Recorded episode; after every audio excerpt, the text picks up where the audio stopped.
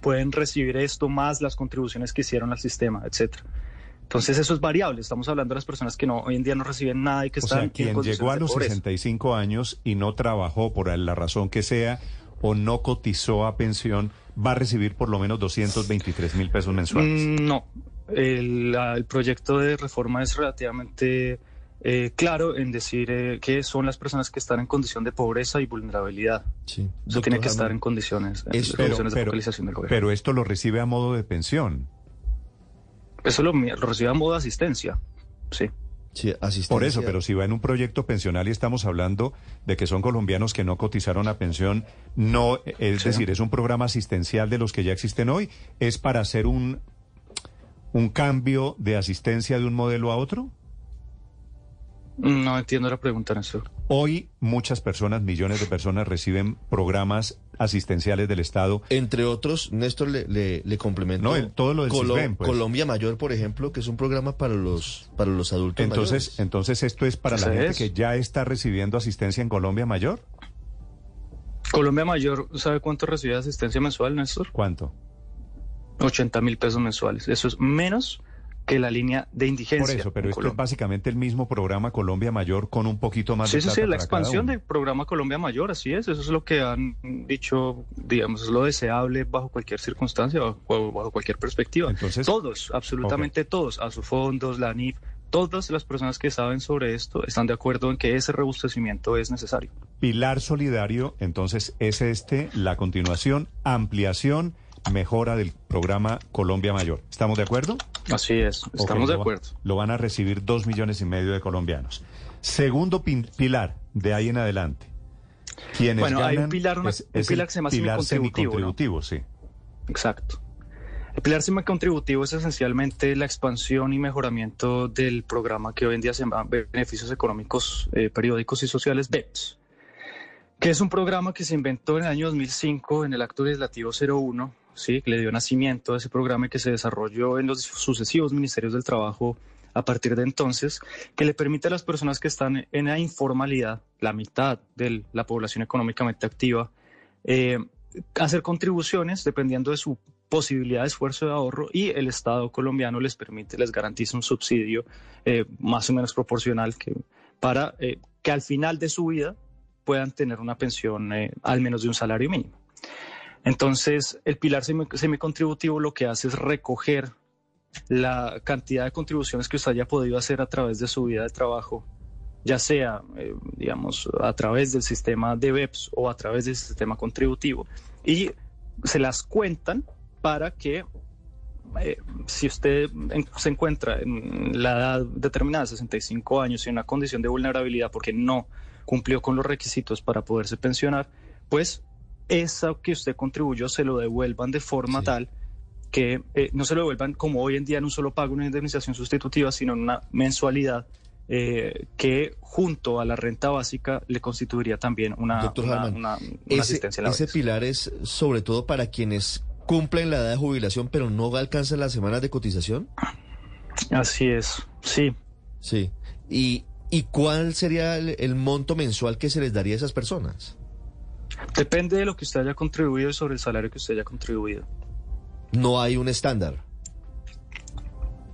Ese es el estándar. Sí, pero es decir, no hay, no hay- un valor único para todos los usuarios que se vayan a, a pensionar si no, se no, no. La renta básica es el valor único, que estoy diciendo como mínimo mm, una línea de pobreza extrema, y Sí. ya el estándar semicontributivo pues depende necesariamente de la biografía de trabajo de Hay unas voces, doctor Harman, aprovecho para ligar el pilar 1 y el pilar 2, que critican la reforma y dicen que lo que está ocurriendo es que se está bajando una renta de 550 mil pesos mensuales a una renta de 233 mil pesos, que fue la que usted nos explicó en el pilar 1. Sí. ¿Eso es cierto? ¿Cómo así bajando de una renta a otra? Hoy en día no existe la renta de 500 mil pesos. Sí. Nadie, hoy que no se alcanza a pensionar, ¿cómo, cómo recibe la plata que alcanzó a, a cotizar durante su vida laboral, doctor Harman? Entonces hoy en día lo que ocurre es que dependiendo de los regímenes, eh, a usted le, le entregan o una que se llama indemnización sustitutiva en el caso de Colpensiones o en el caso de los fondos privados de pensiones eh, una devolución de los saldos. Sí. Y entonces en función del mecanismo de financiación de cada uno de los esquemas, pues eh, le devuelven lo que usted aportó, ya sea actualizado a través de la inflación o en caso de colpensiones o en el caso de los fondos privados de pensiones con los rendimientos financieros que sean necesarios, ¿no? De que sea el caso. Hoy en día ocurre de esa forma. ¿Cómo se hace? Cómo que eso es naturalmente un, eso es un exotismo completo, ¿no? De los de los sistemas pensionales del mundo. Eso no funciona así en ningún lado. Sí, me preguntan, Entonces, eh, doctor Harman, ¿cómo se haría la, el cálculo si ahora no va a ser una indemnización en, en un solo contado, sino que se va a distribuir a lo largo de la, de la vida de, esta persona que no alcanzó las semanas cotizadas, pero tiene la edad de jubilación. Se alcanzó a ahorrar determinado monto, determinada cantidad de dinero. ¿Cómo se hace la división o el cálculo para saber cuál va a ser, si se quiere, no es eh, similar al otro caso, la mesada pensional mensual, digamos, mensualmente, cómo se calcula ese, ese valor? Bueno, eso es eh, eh, eso va a ser competencia de las reglas actuariales que se vayan a definir en el marco del proyecto. En los artículos del proyecto se establece justamente que se van a definir esas reglas eh, en el trámite no solamente del proyecto, sino de la reglamentación no del están sistema. Todavía, pero, a ver, eso es relativamente, a ver, no creo que eso, eso en general, ¿no? Yo no soy actuario, entonces eh, me parecería irresponsable de ser, mm, dar una respuesta como muy, muy detallada al respecto, ¿no? Pero en general eso esencialmente lo que se trata es de tomar lo que uno contribuyó y hacer el cálculo en relación con la mortalidad, eh, la, expectativa de mortalidad de, los, de las personas, ¿no? Hay unas tablas de mortalidad, etcétera, y en función de eso se hace el cálculo de la mensualidad. Sí, pasemos al tercer pilar, doctor Harman. ¿Cuál es? Ah, bueno, eh, bien, entonces tenemos pilar cero, que lo podríamos llamar así, la renta básica, pilar 0.5, que es el pilar semicontributivo, pilar 1, que es el pilar de colpensiones. Eh, y ese pilar de colpensiones es el pilar contributivo, ¿cierto? Allí las personas que hoy en día ganan entre uno y tres salarios mínimos en un empleo formal, y bueno, el proyecto de ley además es bastante, el proyecto del borrador es bastante explícito en decir que son las personas que además eh, independientes y rentistas de capital deberán contribuir eh, a el, al pilar 1, ¿cierto? Que es Colpensiones. Esencialmente, las reglas de contribución se mantienen más o menos iguales. Entonces, eh, allí van todas las personas que tienen un trabajo dependiente, o cotizan como independientes o como rentistas de capital, eh, las personas que, que ganan entre, entre uno y tres salarios mínimos. Doctor, Harman, eh, ¿qué pasa eh, si se aprueba esta reforma pensional con las eh, pensiones altas. Hoy eh, personas con altos ingresos que están pensionadas por, por colpensiones tienen un subsidio alto. ¿Qué pasa si se aprueba esta reforma pensional? Los que se pensionen ahora tendrán una mesada más bajita frente a los actuales pensionados de colpensiones? Pues le agradezco mucho su pregunta y le agradezco mucho también el tiempo que me ha permitido eh, para poder explicar esto. Efectivamente, eh, al usted tener un techo de contribución de hasta más, de hasta aproximadamente tres salarios mínimos y teniendo en cuenta que las reglas de liquidación de colpensiones no van a cambiar o pues no, no se prevé que cambien eh, según el borrador, pues efectivamente usted lo que hace es que los subsidios que hoy en día están recibiendo las personas eh, que están pensionadas por colpensiones se reduzcan eh, drásticamente. Es decir, una de las críticas más grandes y con toda la razón del mundo que, que, han tenido organizaciones internacionales y diferentes expertos respecto del funcionamiento del sistema público de pensiones eh, son las monstruosas, los monstruosos subsidios que reciben las personas que más favorecidos estuvieron en la vida y que cotizaron a colpensiones y se pensionaron allí. eso se acaba o se modera, no se acaba. Mm. si me permite la ¿Qué quiere, ¿qué quiere decir? no se acaba, pero se modera, doctor Harman.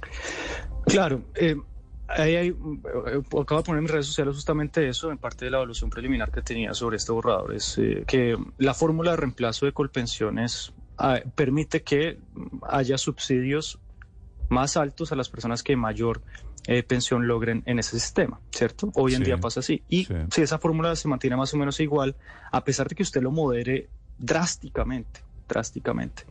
Eh, sigue siendo, eh, sigue teniendo la misma estructura. Entonces, si bien los, subsidios van a ser mucho más pequeños y, además se van a moderar porque que ya, ya, ya van a parte de esta discusión, a pesar de eso, eh, eh perdón, pues, me distrae. Entonces, Como la regla de beneficio definido es más o menos igual, pues se van a reproducir hasta cierto punto de forma techada, de forma moderada, los subsidios. Le, entiendo bien, doctor Harman, estamos hablando del cuarto pilar, que es el pilar de ahorro voluntario, ¿cierto? No, no, estamos hablando, estamos hablando del pilar de colpensiones, ¿cierto? Y para hablar de los subsidios, hay una cosa que me parece muy importante resaltar de ese proyecto, ah. y es lo siguiente como hoy en día existen unos subsidios cruzados que los están ganando las personas que más altas pensiones tienen en eh, Colpensiones, el proyecto de borrador incluye un artículo muy importante y es el de aumentar la contribución al Fondo Solidario de las personas que eh, tienen pensiones de 10 salarios mínimos o más en Colpensiones. ¿Y eso qué implica? O sea, le crea, eso implica un mecanismo de equidad y solidaridad. Esto es una especie de sobretasa a la pensión a quienes tienen salarios altos y la expectativa de una pensión alta. No, son las personas que están pensionadas con pensiones muy altas en colpensiones. ¿Qué es de cuánto? Eh, esas personas hoy en día hacen una contribución que se llama contribución al Fondo de Solidaridad del Sistema de Seguridad Social en Pensiones y eso se va a aumentar. Eso se va a aumentar eh, justamente para poder hacer que la reforma sea intergeneracionalmente más equitativa. Esto es a quienes ya están pensionados. Sí, a quienes están pensionados y, que ya hoy en este día pagan ese, ese, ese, este impuesto porcentaje. Lo pagarían quienes tienen proporcionalmente. Quienes tienen pensiones más altas es de qué tamaño? De 10 salarios mínimos para adelante. Más o menos 11 millones de pesos hoy en platas de hoy. Para adelante. Ok. Doctor Harman, si una persona hoy tiene más de mil semanas cotizadas, ¿qué pasa? ¿Que le oía a usted que ese es el límite, ese es el corte? Ah, bueno, esa es la transición.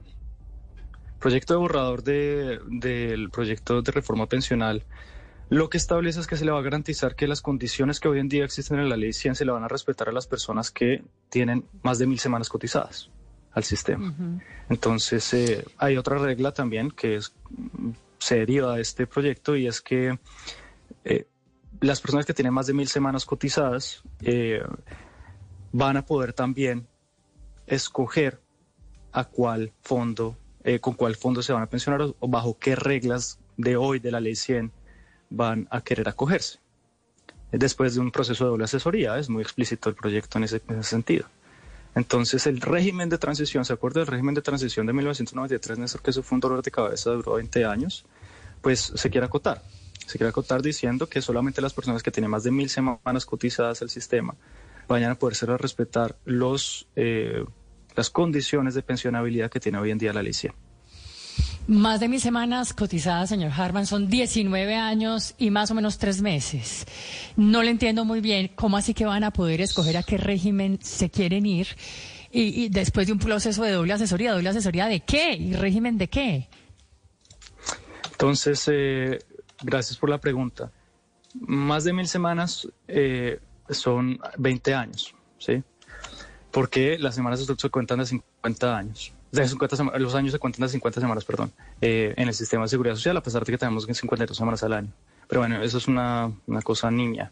Esencialmente es las personas que han contribuido durante más de 20 años, ¿cierto? Se les va a garantizar un régimen de transición. ¿Cuál es ese régimen de transición? Esencialmente es garantizarles que las condiciones de pensionabilidad de hoy en día de la ley 100 se les van a mantener eh, vigentes. ¿Y eso qué implica? Eso no implica nada más que lo que existe hoy en día y es que las personas van a poder escoger finalmente si se van a pensionar en el régimen público o en el régimen privado, como pasa hoy en día. ¿Por qué? Porque son las condiciones de pensionabilidad de la ley 100 del 93. Eso, ¿Y esas condiciones, Ya, pero esas condiciones son edad y semanas que igual no se tocan para nadie, ni la edad, ni las semanas, ni las 1.300 que deben estar cotizadas. Así es, entonces las personas que tengan mil semanas en la entrada en vigencia del proyecto de ley que lo puso para el primero de enero del 2025, esas personas van a poder beneficiarse, beneficiarse de ese régimen de transición. Las personas que no tengan esas mil semanas el primero de enero del 2025, pues no se van a poder beneficiar de esas reglas. Enredadísimo. Eh, de todas maneras, que sobre la tasa de reemplazo, en Colombia generalmente es alrededor del 60%. La tasa de reemplazo, para que los oyentes entiendan, es el porcentaje de pensión que le toca a uno frente al salario que se estaba ganando, que generalmente era en los últimos 10 años, el promedio de los 10 últimos años. Eso cambia, se modifica y en cuanto a esa tasa de reemplazo, y si ya no se va a calcular sobre el promedio de los últimos 10. Gracias. Eh, lo mencionaba hace un instante, quizás debería ser mucho más explícito. Eh, la regla de las fórmulas de reemplazo para el caso del pilar de colpensiones no se va a cambiar. Se van a seguir contando los últimos 10 años y la tasa de reemplazo, que es la fórmula que empieza en 65.5% del promedio de los últimos 10 años, se va a mantener eh, vigente. Bueno, eso es multiplicado por un factor que lo que trata es de hacer más progresivo el sistema, pero no quiero entrar en ese detalle. Entonces, esencialmente esa regla se mantiene para eh, el pilar de colpensiones.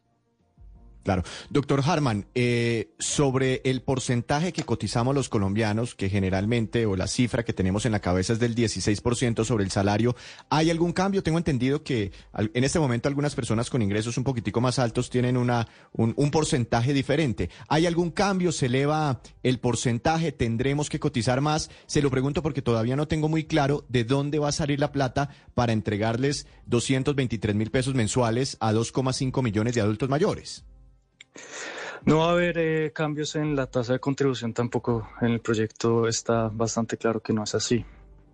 Entonces, eh, eh, los porcentajes de contribución se van a mantener relativamente similares.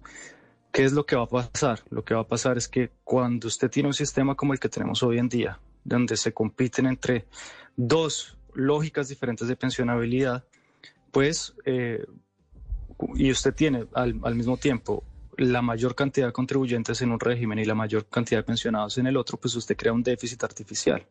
Ese déficit artificial se tiene que cubrir con unos impuestos, ¿cierto? Que es el caso de Colpensiones, 18 billones de pesos al año, una línea de metro totalmente mm, públicamente financiada al año para poder cubrir las pensiones de aproximadamente 2 millones de personas. Eh, cuando usted redirecciona todas las, contribuciones al mismo sistema para coordinarlo, para garantizar un ingreso en la vejez de todos los colombianos, pues usted ya ese déficit lo cierra. Entonces, ¿qué es lo que hace esta, esta reforma? Que eso es una de las cosas que además me parece más importantes también eh, a tener en cuenta. Esta reforma lo que hace al redireccionar los recursos no solamente no se los va a gastar todos. ¿eh? Hay una regla definida también en esta propuesta para poder crear un fondo que podríamos llamarlo, si se quiere pedagógicamente, el Fondo de las Generaciones Futuras, para hacerle choque o para hacerle frente al desafío demográfico que tenemos en Colombia, que se va a empezar a sentir aproximadamente en 20, 25 años. Ese ahorro colectivo, que va a ser un ahorro colectivo, en un patrimonio autónomo y con las reglas eh, de inversión determinadas, pues va a ir acrecentándose a través del tiempo, ¿cierto? Según las reglas de la misma ley, el proyecto que se, se está presentando y a través de los retornos del mercado para hacerle frente justamente a el, el, los, el reto demográfico que tiene Colombia y que hoy en día está pues, ya enfrentando otros países. Esto es lo que se ha llamado históricamente la, la bomba pensional. Doctor Harman, tengo aquí muchas preguntas de oyentes que me preguntan por su, por su caso particular. Quiero preguntarle sobre las pensiones de más de 3 o 4 millones de pesos. Esa primera parte de la pensión hasta tres salarios mínimos, tres millones y medio, la paga Colpensiones y de ahí en adelante es por cuenta de ahorros voluntarios que hace el cotizante en fondos privados? No son ahorros voluntarios, van a ser ahorros eh, también, digamos, eh, obligatorios al segundo pilar contributivo, que van a ser en fondos de pensiones, efectivamente. Así es. Por eso, pero entonces yo, yo le cotizo eh, sobre 3 millones y medio de pesos, tres salarios mínimos a Colpensiones. ¿Lo demás va a un fondo privado de pensiones? Sí, señor.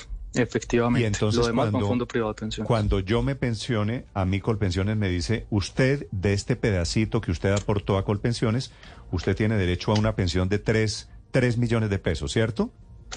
Usted tiene derecho a una pensión de, en función de lo que usted ha contribuido y la regla que, de, la cual estaba, estaba preguntando ahora Paola, el 65.5% multiplicado por un factor. Entonces, Colpensión él paga una parte, ¿cierto? Y el resto que usted cotizó por encima de esos tres salarios mínimos en su biografía del trabajo, eso está en un fondo de pensiones. Ese fondo de pensiones también se va a sentar con usted, le va a decir, bueno, usted ahorró tanto, tiene tantos retornos del mercado y eso le va a garantizar una renta vitalicia de tanto. La suma de las dos Es mi pensión. pensiones, si se quiere, de, los de las dos liquidaciones, es su pensión. Sí, y para esos efectos, entonces mi empresa, la, la, actual empresa, por ejemplo, manda un pedazo de mi ahorro pensional, de mi, de mi cotización pensional, un pedazo a Colpensiones y otro pedazo al fondo privado. Sí, así es, en función de su salario. Ok, y cuando es. yo me pensione, un pedacito me llega, me van a llegar varios cheques mensuales, uno de Va a llegar Colpensiones dos cheques, uno de Colpensiones y uno de su fondo privado. y uno del fondo privado. Ok, entiendo. Sí, pues a ver, eso es en términos pedagógicos, ¿no? Pero así funcionaría. Sí.